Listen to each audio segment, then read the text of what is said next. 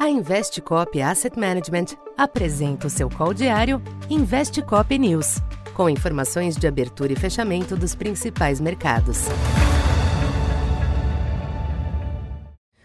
Olá, bom dia a todos. Eu sou Alessandra Ribeiro, economista da Tendências Consultoria, empresa parceira da Investcop. E hoje, dia 18 de julho, nessa terça-feira, na abertura dos mercados, não temos um sinal muito claro aqui dos principais ativos. Temos os futuros de Nova York operando perto da estabilidade, bolsas europeias com ligeira alta, treasuries com queda modesta, como também o dólar em relação às principais moedas. Petróleo também se recupera um pouco após a queda mais expressiva ontem, após a divulgação dos dados de atividade chineses mais fracos que o esperado. Assim, o petróleo tipo Brent está na casa de 78 dólares o barril no contrato para setembro. Essa ausência de sinal muito claro nessa manhã está ligada à expectativa em relação aos dados de atividade econômica nos Estados Unidos. Teremos a divulgação de vendas no varejo e produção industrial referentes a julho. Temos também por lá a continuidade da divulgação dos balanços corporativos de alguns bancos, sendo destaque.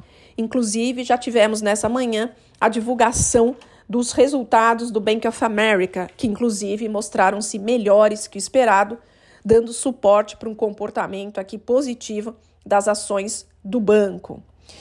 No mercado doméstico, com a agenda esvaziada, devemos ter os ativos aqui mais alinhados com essas divulgações internacionais, tanto no campo dos resultados corporativos quanto no campo da agenda econômica.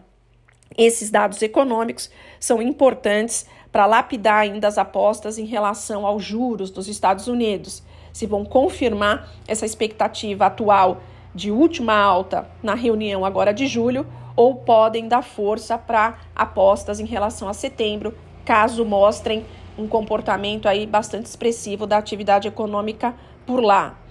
Para os ativos domésticos que estarão muito ligados a essa divulgação, é fato que há um limitante aqui para uma performance muito positiva relacionada à questão da economia chinesa. Alguns bancos revisando suas projeções para baixo. Especificamente para o mercado de DI, tivemos ontem para os contratos ligados a agosto apostas mais divididas em relação ao Copom, porque o dado mais fraco que o esperado do IBCBR de maio acabou gerando essas divisões de apostas para agosto e dando uma maior probabilidade para uma queda de 50 pontos na reunião de setembro. Bom, por hora é isso. Bom dia a todos e até mais tarde. Essa foi mais uma edição Investe Cop News.